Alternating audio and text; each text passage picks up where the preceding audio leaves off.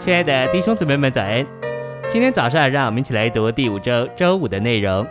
今天的经节是诗篇一百三十三篇三节，又好比黑门的甘露降在喜安山，因为在那里有耶和华所命定的福，就是永远的生命。哥林多后书十二章九节，我的恩典够你用的，因为我的能力是在人的软弱上显得完全，所以我极其喜欢夸我的软弱。好叫基督的能力覆庇我，诚心喂养。根据诗篇一百三十三篇三节，像甘露降在锡安山，膏油是在亚伦这个人的身上，但甘露是降在锡安这个地方。甘露表征生命的恩典，生命的恩典就是生命的供应。在教会生活中，我们不仅在膏油之下，我们也接受生命的供应，生命的恩典。当我们被膏油涂抹，我们也就蒙了恩典。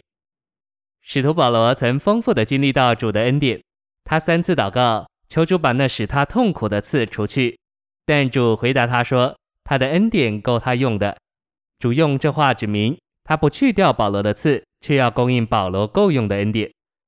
信息选读：在教会中，我们经历经过过程之三一神膏油的涂抹，如同油漆，自然而然的，我们享受经过过程的神做恩典。做我们生命的供应，为着我们的享受，借着这恩典，我们能过一种生活，是世人所无法过的。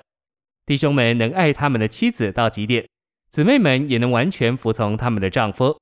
借着在锡安山上所接受的恩典，我们能活出这种生活来。教会乃是接受膏油的团体人，也是甘露降下的地方。我们绝不该轻看这事的重要性。如果我们在这两方面离开了教会，我们就不再有份于膏油的涂抹，也与甘露的享受无份了。别的基督徒也许批评我们为教会生活做这样的见证，这些信徒也许会说，只要他们祷告、读经，他们即使在教会生活之外，也能充分的经历主。不错，我们自己在家里能读经、祷告，我们如此做也能得到某种度量的恩典，但这样度量的恩典，绝对比不上我们在教会中所得到的那么甜美。丰富、有力、感人、充足，我能做见证。不管教会的聚会是高是低，是富是贫，只要来到聚会中，我都经历高油与甘露。我越多来到聚会中，就越蒙保守在主的恩典中。但那些脱离教会生活的人，就把自己从恩典的全备供应切断了。若不是主的怜悯，过一段时间，他们可能完全跑回世界去了。只要参加聚会，我们就蒙保守。因为甘露仍然降在锡安山，因此只要在聚会中，我们就在滋润的甘露之下。我们乃是靠着恩典的能力、恩典的力量以及恩典的生命，才能与神、与人，甚至与自己都是对的。恩典产生义，所以罗马五章二十一节说：恩典借着义作王，叫人得永远的生命。因此，义和恩典总是连在一起。我们是义的，不是因着自己，乃是因着恩典。